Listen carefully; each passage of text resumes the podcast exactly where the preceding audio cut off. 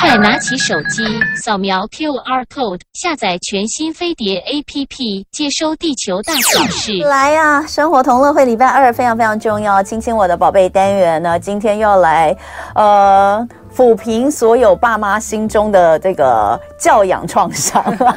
其实不是创伤，是。真不知道该怎么做，有时候不晓得该怎么做，怎么样能够让自己呃好好的来处理眼前的事情？每个人都知道，我不应该，我我觉得大部分啦，我不敢说每个人，但大部分的父母亲，尤其是现在的父母，我们都知道，我们不应该用呃太过暴力的情绪或是手段来对待小孩，但有的时候我们就是会压抑不住，或者是，或者是就是。不知道我我那个情绪起来的时候我该怎么办？那呃，今天在现场的这位来宾呢，之前也来过呃我们的节目，不过上次来的时候是在讲故事，对不对？对，是上一本书写的是萨提尔的一个故事沟通。沟通。那这一次呢，我觉得更棒的是，其实呃老师已经出了非常多本书，但这一次哦，更加的好像让大家有一个方法哦。嗯一句教养，意思就是在某些状况之下，一句话怎么样的让你的状况、眼前的状况，不管是你还是孩子的状况，其实至少能够先做一个缓和跟处理。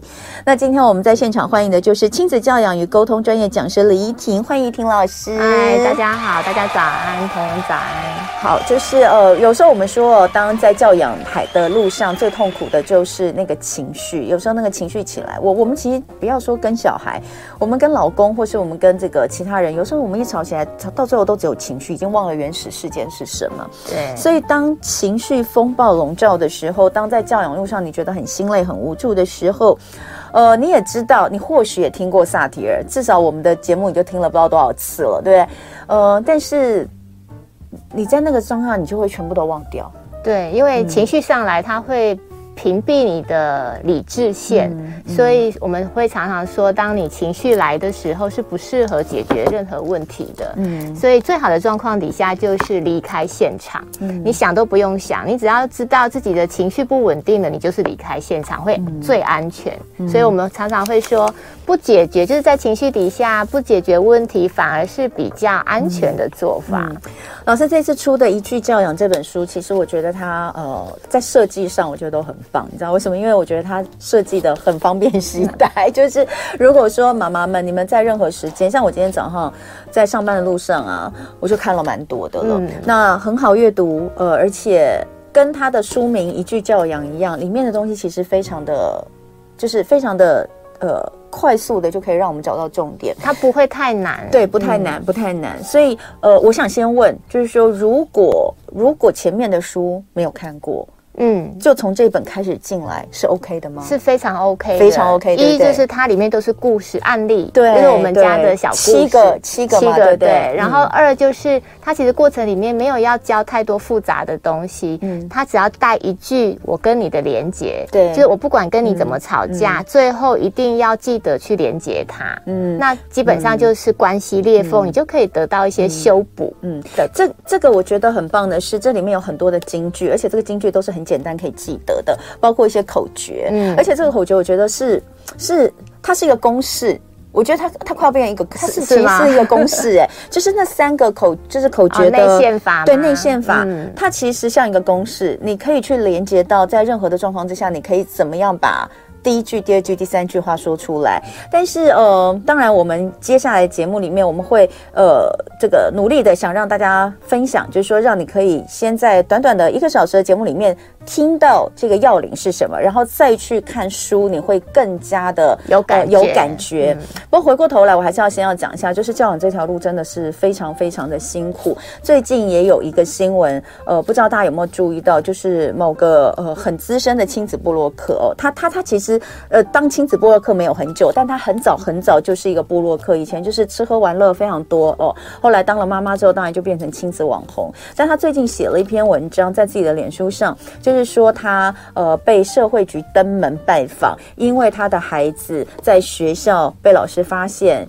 呃，身上有淤青，是他打的没有错哦。那所以呢，他就立刻，哎，社会局的动作之快，嗯、我反复看了几次。现在的社会局都很快，非常快。对，所以呢，他说他当下觉得自己是被呃政府单位认证的坏妈妈、暴力妈妈，对暴力妈妈，他还说我生为大家知道生生生而为人，就是生而为人，我很抱歉，这是太宰治的。的的一句名言，嗯、但他把它改成“生而为人母”哦，我我很抱歉。那那篇文章其实呃有很大很大的回响，那包括有一些就是作家老师写那个什么，我你的孩子不是你的孩子的林小乐，哦、林小乐老师连续两天发文，其实当然是呃其实其实批判的蛮蛮厉害的，嗯、就是批判这位网红妈妈，认为说你其实发了文只是在讨拍，你其实在上面，因为它上面写到很多教养的。痛苦跟心酸，然后他说，孩子其实现在变成了碰瓷小孩，嗯，不不不能碰，不能碰的，一碰就破掉，一碰就破破掉。嗯、那这上面我们看到非常多的妈妈在底下留言支持，呃，这位亲子波洛克。你就可以想象大家有多多难，很辛苦啊！爸爸妈妈真的有为难之处的。嗯，你你老师，你看到你有看到这个？有，我有看到他写的，很想要跟他分享一下萨提尔。其实我我我必须说，呃，当父母，如果你有当过父母，真的不容易，真的。但是就是越不容易，才显得父母的神圣。也就是我们的责任是很重大的。那其实萨提尔女士说过一句，呃，当时我其实在还没有学萨提尔之前，我是被这句话给疗愈的。嗯，萨提尔女士曾经说过，不管你是什么样的父母，你已经都做到当时你最尽力的父母了。嗯，也就是说，也许我们可可能做的不是很好。譬如说，像我在孩子两岁之前，我也是高压的妈妈。嗯，那所谓的高压，就是我可能也。也会因为情绪不稳定，才会去动手打孩子。我也曾经动手打孩子，但也因为这样，所以我才决定要去走一条改变的路。如果这个网红妈妈她因此而走上了一个改变的路，那我觉得这个是上天给他的一个契机。嗯，也许也许他可以带动后面可以展现更好的妈妈的样子，或者是领导孩子的样子。那其实他的孩子。我看了他的叙述，因为那个孩子他说他开始展开了不合作运动，嗯，就是你跟他讲要去洗澡，嗯、他不要；写、嗯、功课他不要，反正出门不要，什么都不要。对，但这其实很常出现在很多家庭里，对，对啊。所以如果你们家的孩子也有这样的情况的话，去。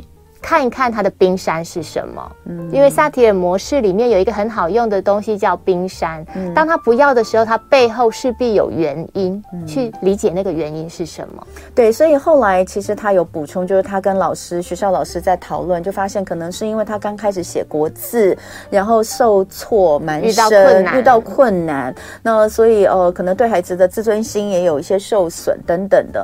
那当然想办法去解决。其实这些东西就是萨提尔里面说的。冰山，对，就我们或许不了解，但是你在做的事情，如果你努力去做，你有想到往这个方向去做，其实你就已经走上了萨提尔的道路。嗯、是，那当然，呃，这个是一个一开始的引言。为什么？因为这这件事情，其实在在在亲子亲子界有有在关注这些布洛克的妈妈们，其实大概会知道，因为他后来变成新闻。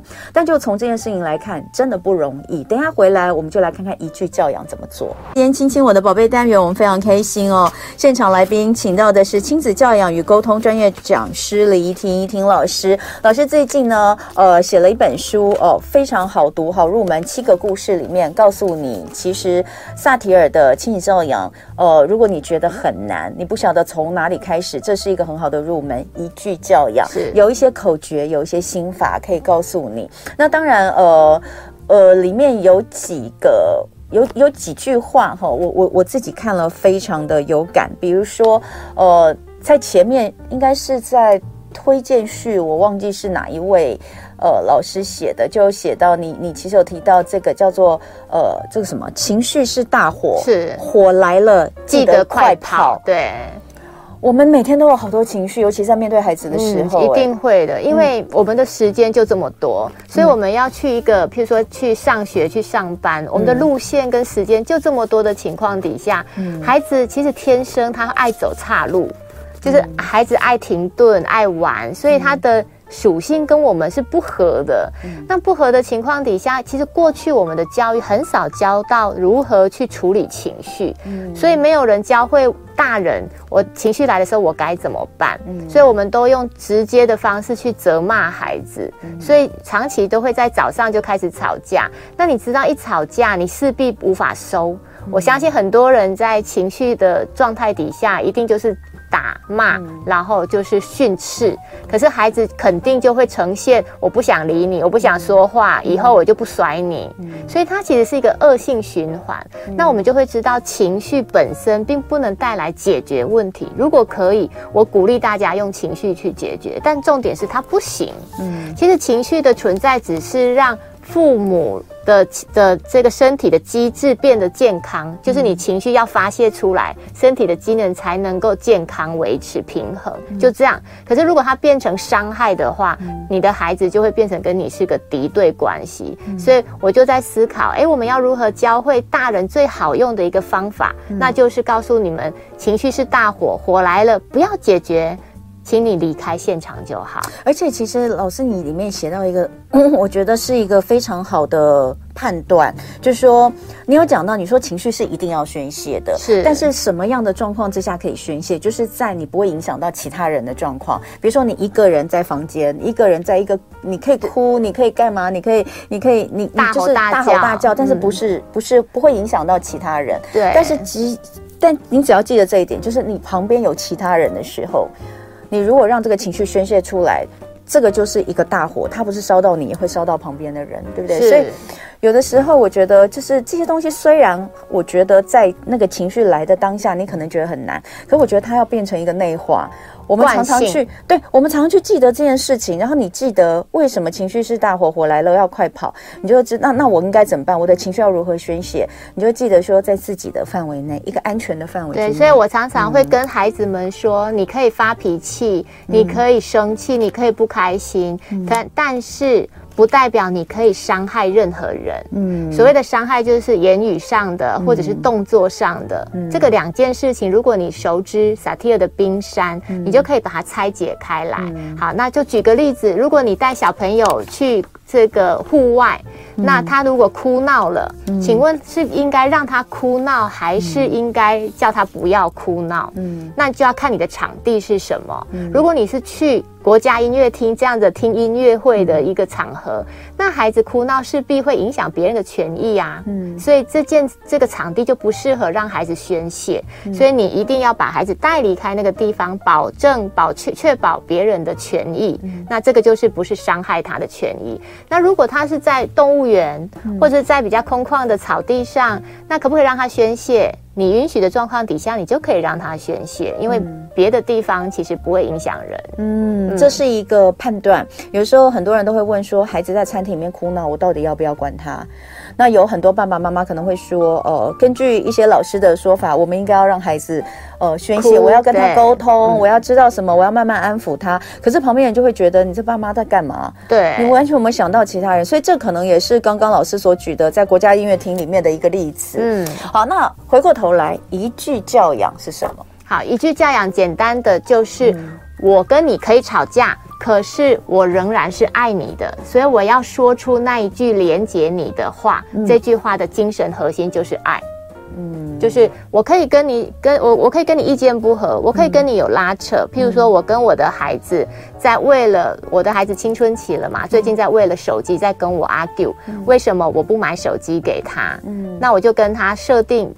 在在之前，我们就设定十八岁才能拥有第一只手机，嗯嗯嗯、所以他就跟我说：“那为什么？为什么你你可以给我买平板，嗯、可以给我买这个手表、电话，嗯、可以给我买电脑，就不能够有手机？”嗯、那他就会跟我争执。嗯、那争执归争执，但是如果他的言语上面是有伤害的，嗯、那我就会跟他说：“哎，stop，这个已经超越了你的界限了。”嗯，对，这这两件事，那所以我就跟他说：“妈妈不买手机。”也许你现在看起来是跟你做敌人，嗯、但事实上，妈妈是要确保你自己是可以有独立的性格，嗯、所以到那个时候，妈妈才会把权力放给你，但不代表妈妈是不爱你的。这个这一段在序里面，呃，从应该是从是重树老师吗？诶也有写到 S 妈跟 C 妈一有有有一个，有你自己有看到推荐序吗？我的我还是是大哥是重建，对，二哥是重塑啊。然后上次来有一位另外老师重义老师，是我三哥。哎，为什么可以全家人都这么厉害？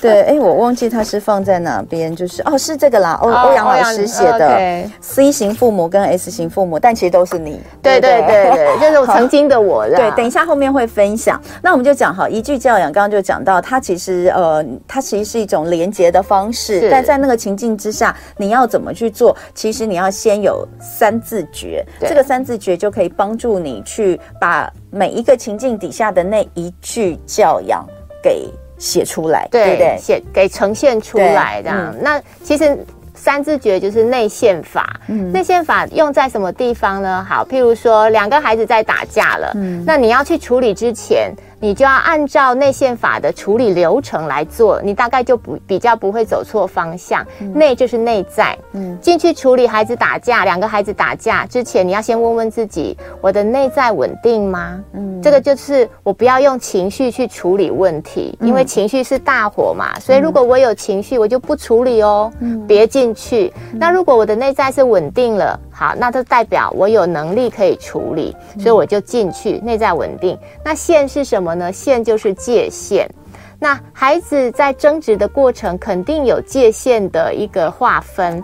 譬如大孩子因为拿了小孩就是弟弟的东西，所以他跨越了界限。所以这件事情，你就可以跟孩子说：“哎，那你为什么要拿弟弟的东西啊？”嗯，那他可能会有界限上可以厘清的一个步骤。嗯，所以把界限厘清了，责任归属好了，那我们就。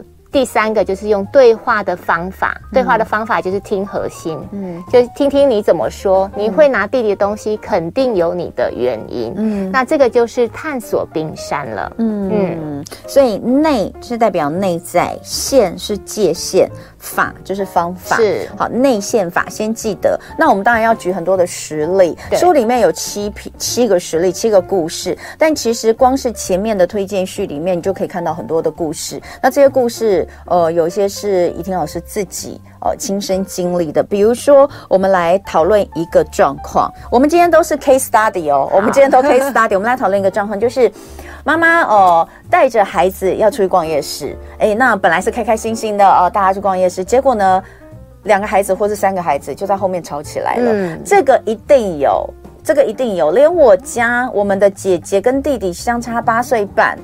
他们在有他们在有一段时间，也是可以吵得不可开交，我就会非常的愤怒，我就会叫他们通通给我住嘴，因为我在前面开车，我的我的耳朵已经快要破了，嗯、而且我会觉得为什么相差八九岁还吵成这样？姐姐你到底在干嘛？他就这么小，他三岁，你在跟他争这些什么东西？你何必呢？你干嘛跟他争呢？你看你有观点的介入，对我有观点的介入，我我后来也知道，就是说我后来开始警觉到这件事情，就是。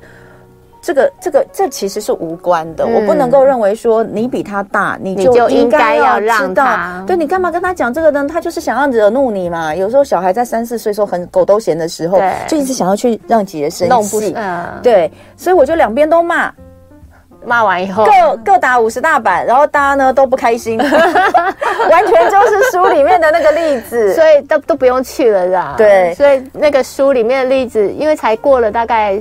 呃，半年多吧。其实那天跟你讲的很像啊，就是我开车，因为家里是我开车。对。但因为我的先生也很怕吵，所以当他们在后面吵的时候，我的先生就有一种观点意识就跑出来。嗯。因为我们家的姐姐讲话比较利落，嗯、所以她是比较得理不饶人。我家姐姐也是。所以，所以我们家的爸爸都会有一种你又来了的观点。的先入为主，对，所以他总觉得你就不要讲这么多，你就每次都挑起这么多的情绪，嗯、所以他就会把责任放给姐姐，嗯，所以他在回头说吵死了都不要去了，嗯，嗯。然后他然后姐姐就很生气啊，说你自己不是还是也那么吵。因为爸爸是大吼一声，嗯、然后爸爸就就责骂他说：“都是你呀、你最吵。”就是爸爸说姐姐最吵，嗯、因为你的讲话最难听，这样、嗯、都是你坐在这里，人家弟弟妹妹如果单独出来都不会这样。嗯，所以他就有很多观点上的判断。对，那这个观点上的判断，老实说，对沟通上是个伤害。嗯，因为你已经认定，如果我是那个姐姐，你已经认定我不好了，嗯、那我就不会想变好了。而且还有一个最常有这个观点上的这个伤害的，就是你每次都怎样啊？讲话你总是怎样，你老是怎样？我就觉得一定都是你，我哪有老是，我哪有总是？我明明就没有，那你告诉我上次是哪一次？对，你知道后面就开始吵，然后开始拿回答了，考验记忆力。在 想他上次这样是什么时候？这样。所以只要你用这样的语言去对待孩子，孩子就会很受伤。重点是他就不会跟你合作了，嗯、他就不会听你的了。嗯、所以我们家老大就会用一种好啊，那现在就回家啊。谁不要去啊？对，你们爸就说都不要去了，好啊，不要去了。对，所以他们就在你看，他们就在情绪跟情绪的风口上就对话，嗯，对话出来就是大爆炸，嗯，所以爸爸更愤怒了。那你说的，那就走喽。可是问题是我我开车已经开到夜市门口了，哎哎，所以其实 C 妈是你你老公吧？不是你，是我已经到夜市门口，但是我做了一件非常棒的事情是。我没有情绪的起伏，而且我在这个当下，我还确定先生是不是真的是闹脾气，还是真的想回去，所以我还先问了我先生：“你是真的要回去吗？”嗯。那因为我是暗示他，如果你不是很真的想回去，你这个时候可以下来台阶这样。嗯，但我先生好像情绪比太大了，所以他就说 不回去，难道要留下来吗？就是他说一定要回去啊，就是他也在情绪上这样。所以其实是四个小孩，对，就 那那我两个另外两个小的就说，可是我想逛街。所以不可开交，那到最后我就因为姐姐已经愤怒的情况底下，她就坚持，我就绝对不要让你过得好，所以我就坚决不要逛，她就坚决要回去。那我已经停好车要走的过程，他们父父女两个还在还在对峙，还在对，然后所以爸爸就那你回去啊。然后姐姐说：“那好，我要回去。”所以他就说：“妈妈，那你带我回车上，然后我夹在中间，那你要怎么办？”呃，对，好，呃，但是后来，呃，怡婷老师呢，就带着大女儿回车上的过程当中，她就用了三字诀，嗯，一句教养，最后女儿竟然就。跟我一起又继续去逛街，而且就开开心心了。是，所以到底是怎么做？他后来讲的是哪一句话？我们先休息一下，听新闻、听广告之后回来再请一婷老师跟我们分享。那在这个过程当中，YouTube 上继续持续直播，大家可以继续聊天。今天礼拜二，亲亲我的宝贝单元，我们来聊聊萨提尔一句教养。那这是呃。怡婷老师，李怡婷老师呢，她最新的著作，她将萨提尔运用在家里面的亲子教养沟通上面哦。那在这个呃沟通的心法、沟通的方式，就连这个一开始来推广萨提尔的他的大哥李崇建老师都非常的佩服哦。呃，崇建老师看起来在家里面运用的可能还没有你好，在小孩的身上，小孩身上 会比较好，因为我每天都在磨练啊，我每天二十四小时都跟小孩在一起，就三，而且是三个小孩。对，好，我们刚刚前面。在进广告之前有提到，呃，一句教养之前一定要熟记三字诀、内线法、内在界限方法。然后我们就讲到一个实例讨论，就是怡婷老师呢带着一家人要去逛夜市，结果在车上呢，呃，这个姐姐因为跟弟弟妹妹之间的一些呃口角口角，引发了父女之间的更大的争执。然后到最后呢，这个爸爸带着小孩，另外两个呢都已经往夜市走了，姐姐说，大姐说：“那没关系，妈妈你带我回去。”对，哦、我不要去了。对，那后来你运用了内线法，做了怎么样的一句教养？好，所以基本上我的内在是要很稳定的，所以当女儿跟我讲话的时候，我才能回好好的回应她。嗯、所以当时我是先确认爸爸是不是真的有意识要回家，嗯、可是爸爸跟就爸爸跟我说，对。难道还要继续逛吗？嗯、这个样子下去，你逛得了吗？嗯，他是告诉我。呃，要我去站在他这一边啊，所以他用这样的语言在跟我说：“难道你逛得下去吗？”嗯，那可能爸爸暗示我要处理，可是我其实处理的方式可能不如他的想象，嗯、因为我就告诉他没关系。那如果你真的确定要回家，我就带着老大先回车上。嗯，但如果你真的想要逛街，你可以带着弟弟跟妹妹先去吃个饭，逛个街，再回来找我们。嗯、所以我是切开来处理，嗯、这个就是界限嘛。因为我可以做到的是，我可以陪老大，嗯、那你们也可以做到你们想要继续形成的想望、嗯、期待。所以这界限可以切开来，嗯、切开来看。那我的先生就脸色就不太好，啊、因为。他其实没有想要回去的意思，他也想要我去，嗯，所以但是但是他刚刚我跟他确认的时候，他跳过了那一个重要的讯息，所以他没有把这个话语就是下着台阶走下来，所以他只是告诉我说：“难道你逛得下去吗？”嗯，那我确认啊，可能他就是真的要回家，所以我就决定先陪姐姐回车上，嗯，等待。那。嗯，先生就突然觉得意识到，哎呀，我不应该这么早下这个决定，嗯、因为这样会连带着我们真的要回家。嗯，其实、这个、大家都没有台阶下了。对，其实这个也是要告诉我先生哦，嗯、就是你说过的话，事实上是会真实发生。嗯，所以就是要告诉先生，不要用情绪的语言去对待孩子。嗯，因为每一件事件的出口。其实大人都无无意识的去伤害孩子，或者是做出判断。嗯、事实上，我希望先生做到下一次可以慢一点决定这件事，嗯，而不要任性的、任意的决定我要回家。嗯，我们又不是孩子，嗯，所以当他决确定了他要回家，所以我就把界限划开来。好，那我们就回家。我先带姐姐回去车上，嗯、那爸爸就愣住了。哎，可是可是，我说没有可是，因为刚刚我已经确认你的意思了。那。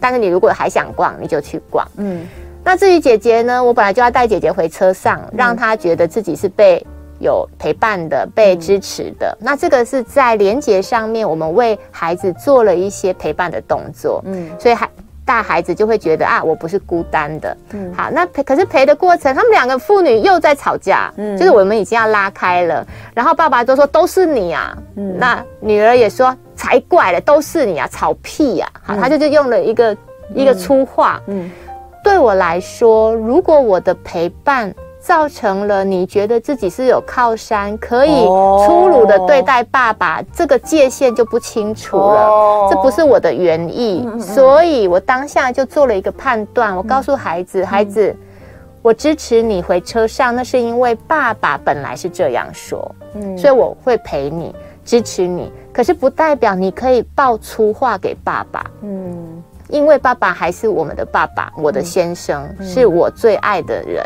嗯，我觉得你在伤害他的同时，也在伤害我，嗯，所以孩子，你这样你可以有两个选择：一，你自己先回车上，我钥匙给你，嗯，因为你大了，你可以开窗户。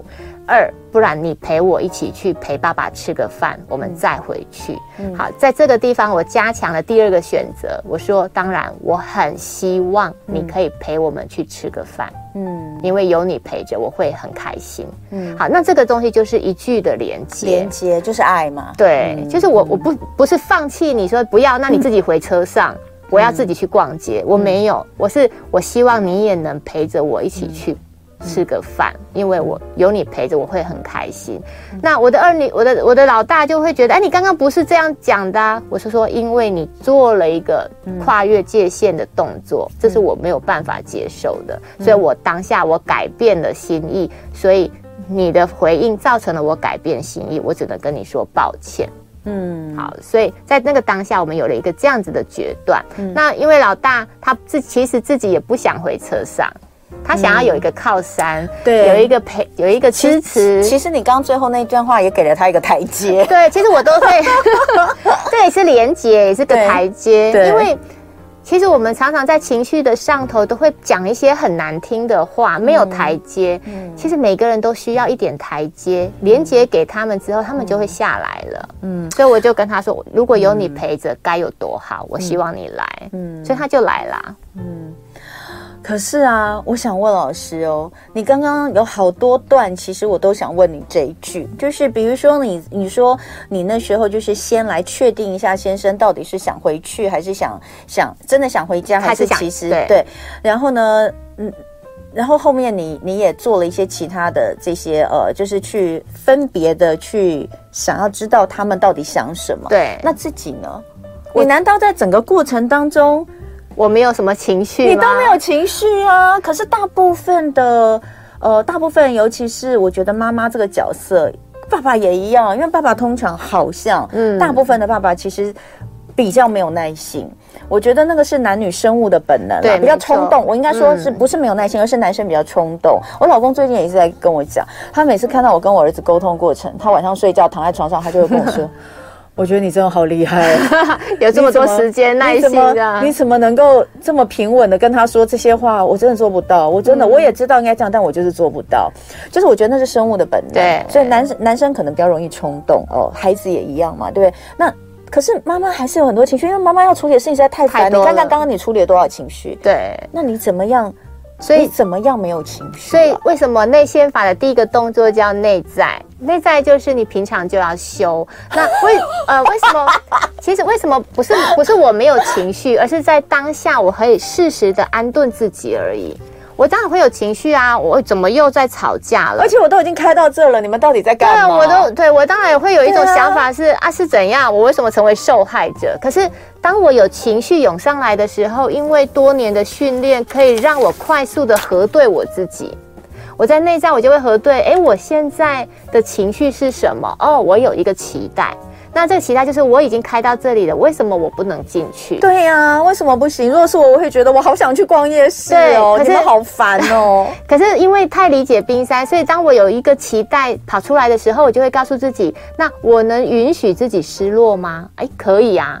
不过就是一次夜市没逛，那没关系，反正下一次我还是可以来。哦、所以其实，在快速的呃行进之间，我已经在做觉察了。其实我做的内在的工作做了很多了，就是我在快速的呼吸，呃缓慢的呼吸，快速觉察之后，嗯，对，我可以失落，那我可以以，因为我自己内在 OK，我可以以他们的状况来处理，我是愿意的，因为我很爱他们。所以，当我知道我自己是很爱他们的时候，我就比较缓慢了，比较能够稳定内在了，比较能够去如实的对待他们。不是我不想去，而是我认为，在这样的情况底下，其实我也不太想要有这样的情，用这样的情绪去。逛夜市，我不宁愿不要了。一言以蔽之哦，就是刚刚我相信大家在听的话，我不知道你们会不会有跟我一样的想法，因为刚刚有有有一个人说，对呀、那妈妈情绪呢如何消化？就是我们都会觉得，那我难道没有情绪吗？其实有的时候自己有情绪，那怎么去处理自己的情绪？这就是修行，就平常就要修，所以这是另外一个功课，很大的功课。那总是说父母一定要内在够安定，我们才有办法来来面对孩子。所以呃。有关于自己要修这件事情，请看，请看前面的呃，我觉得亲子情绪课吧，萨提尔的亲子情绪课这本书里面关于情绪的部分写的比较多，对不对？对，这个我没有看，但是我有看到你，你有写在情绪的部分。但是跟大家讲一个简单的做法，你也可以吵架哦。就是如果我真的情绪不好，我也可以选择吵架的，因为我就修不了嘛。不是所有的人都可以修内在，对哦。那你就大胆的吵架，但做一件事情就好。嗯，最后一定要和解，嗯，要连结。就是哎呀，刚刚对不起，我这么大声对你，那妈妈妈妈就是忍不住了。但你要知道，我还是很爱你。嗯，去做最后一个一句教养的连结，这句话要做。那在。这个这个伤害就是在吵架的时候，记住不要用语言性攻击性的方式。你可以大吼大叫，但不要说你就是烂烂透了，你就是伤害别人的方式。这个语词要守住，不要让别人造成永久的伤害。那你去大吼大叫，我觉得是可以的。我我这个部分我想分享哦，就是我这个东西绝对不是真的不是呃一两次一两个礼拜一两个月你就觉得你自己可以做到。我觉得我是用这四年来看，我我很感谢这个节目，因为这个节目关系，我有机会认识像怡婷老师这么多很优秀的老师，所以我就说每个礼拜二啊，还有礼拜四，我们礼拜四是呃着重在呃就是礼拜二在亲子。礼拜四通常是关系各种关系，oh. 但不是亲子。嗯，我觉得呢，就是慢慢的，每次这些老师来都让我自己呃，我自己也有学习提升。我的前两年哦，前两年，比如说以四年这四年来算，我的前两年呢，会在我我会我会去道歉，嗯、就是刚刚讲这，我还是还是有时候偶尔会忍受不住，然后就会去道歉。但是呢，这慢慢的、慢慢会进化的，慢慢慢慢就是修嘛。然后到现在，我其实已经很少有道需要去道歉的时候，你都有守住，我都有守住。嗯、对，所以他就是慢慢慢慢一起，然后孩子你也会看到他的成长。我觉得这真的是亲子一起成长的过程。那这个绝对不是很快的事。我就跟你说，他就要用年来记，但是也没那么久。我我大概就是四年，我已经可以到前面我。我我四年前我真的是会暴怒的那种，嗯、但我现在就比较不会，起伏比较小了。对，等一下回来，我们来讲另外一个例子：说谎。孩子说谎这件事情是我的大雷啊。对，我每个人会有每个人不同的地雷，我不知道各位爸妈你们的地雷是什么，一定要选一个最没有办法接受的。我就是我就是说谎，oh, okay. 真的。如果你对我甩门，我都没那么生气哦。真的没想到哎、欸，说谎两个字居然可以被怡婷老师有这么多的解读。我们刚刚在这个广告期间一直在讨论说谎的定义是什么，因为怡婷老师说她觉得说谎不见得不行，因为有的时候是为了生存。生存嗯、比如说他刚举一个例子，就是小孩跟老师说：“哎、欸，老师，我今天忘了带作业。”其实是他没写。对，那这个东西他是为了求生存，这能不能接受？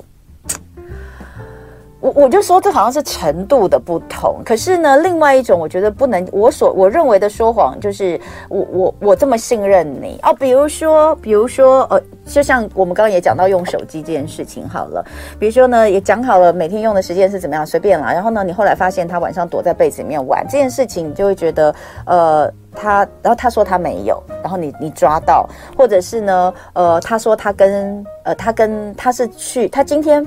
要出门是因为什么事情？但后来发现他其实是做另外一件事情，而这件事情是你平常不容许他做的事。这种东西我们称之为说谎。好，那就有一个延伸议题，你面临到他的说谎，你的处理方式是什么？嗯，如果你的处理方式都是责骂的、打他的，嗯，那么未来他有可能改正说谎的行为吗？不可能，不可能，他只会想办法说的更好。对，那 那所以这问题就在于，那你允。许他改变说谎的的技巧变得更好，就是他的结果并不是你要的啊。对，所以，所以我常常会倒过来去让父母去思维，你的你的应对有没有达到你要的结果，其实是比较难达到的。书里有一个说谎的议题，对不对？那以这个来讲，所谓的一句教养怎么讲？好，其实他的议题简单，就是嗯，他在不该用。平板上网的时间里面，他去看影片了。嗯，那当我我问他，问我们家的孩子说：“哎，你刚刚是不是在看影片？”他说：“没有。”你为什么不相信我？难道我就这么不被信任吗？你为什么这么质疑我？就是他开始，我才问了他一句，他就这么的愤怒的。嗯，那说过内线法，我的内在要很稳定。我就说没关系，那你告诉我，你刚刚看了些什么？嗯。他说：“我刚刚就看了这些啊。”我说：“这一页吗？”他说：“对啊。”我说：“说那你刚刚在三十分钟以前就在写这一页作业，嗯、那可不可以告诉我三十分钟后还在写同一页的同一题是为什么？”嗯，他说：“没有为什么，我就不会啊。”我说：“OK，那没有不会，那你就好好说为什么要这么凶呢？”嗯。没有，因为你不相信我。OK，那我很抱歉，我不相信你。嗯，那你跟我讲，我就会信任你了。嗯、好，所以我就摸他的手机，发现他的手机是热的。可不可以告诉我，那为什么是热的？可以打开来给我看吗？所以就拆穿了他说谎。我就告诉他。我不在乎你是不是使用手机去做点什么，嗯，但是我在乎你是怎么面对你的课业的。嗯，孩子，告诉我你是怎么安排时间的。嗯，为什么在这个时间里面你要去做这件事？我在乎的是后面的处理跟承担。嗯，所以说谎的议题不是对我来说不是困难，而在于我后面要告诉他的是你会承担些什么责任。嗯嗯，这个东西，所以我就告诉他。这个没有关系，但是我们修正就好，因为妈妈还是很爱你。但以后你可以自己在做一个规划的时候要有计划。要知道这个时间不是拿来做这件事的，嗯，所以如果运用到刚刚所谓的三字诀，第一个内就是你先确定你自己对于这件事情是稳定的，对不对？然后第二个，呃，在线界限，你该有的责任你要先做完呐、啊，嗯，你的功课的时间就这么多，嗯，你没有做完，你跨越了这个时间去跑跑去做看影片的动作，嗯、这不在分内的工作里面。然后最后法。法是听核心，就是我们在对话的时候，我们跟他合。核对，哎、可是你刚刚为什么这么凶呢？嗯，对，那我在跟你核对的时候，我也没有表现这么生气呀。嗯，所以哦，呃，可能很难。一下子去掌握到，我觉得真的没有那么容易。但是因为呃书里面有很多像这样子的例子，更我我们因为时间关系只能讲很快的讲过去。但是在书里面，老师用文字其实是有很多的。很多的这个叙述跟分析，嗯、小剧场啦，小剧场啦，嗯、应该这样讲。小剧场其实比较多的时候，你大概就可以理解，在这样的每一个状况之下，你可以怎么去运用到所谓的一句教养，让整个的，就是看起来即将要爆发的状况是稳定下来。嗯、所以所谓的一句教养，我觉得到最后可以这样解读，并不是说哦。我今天学会，我今天看完这本书，我就有了每一件事情的一句教养的的的用法的用法，嗯、不是这样，而是如果我们真的能够把一句教养的精髓给掌握的话，其实我相信很多状况。我们会处理的比现在好，嗯，也就去学习这个方式。现在大家其实都会很想要速成，你知道，每次我们拿到书都会有什么一百种什么什么方法，三十六个什么科学的 罗列，对。但其实没有任何事情是有办法速成的，嗯、但你至少要去了解跟。但真的在亲子关系里面，时时刻刻做到连结，这个其实基本上就是速成了啦。嗯，你跟孩子做好朋友，跟孩子无、嗯、无话不聊，他青春期的时候也。不会距离你太远。好，那呃，时间的关系，只能跟怡婷老师聊到这边。那推荐老师的一句教养，化解亲子冲突，用萨提尔对话连接内心渴望。李怡婷老师的最新著作，呃，很好读的一本书，希望能够给呃爸爸妈妈们在教养的路上一点陪伴，然后想办法安抚自己，化解爆发的火山。很谢谢怡婷老师。谢谢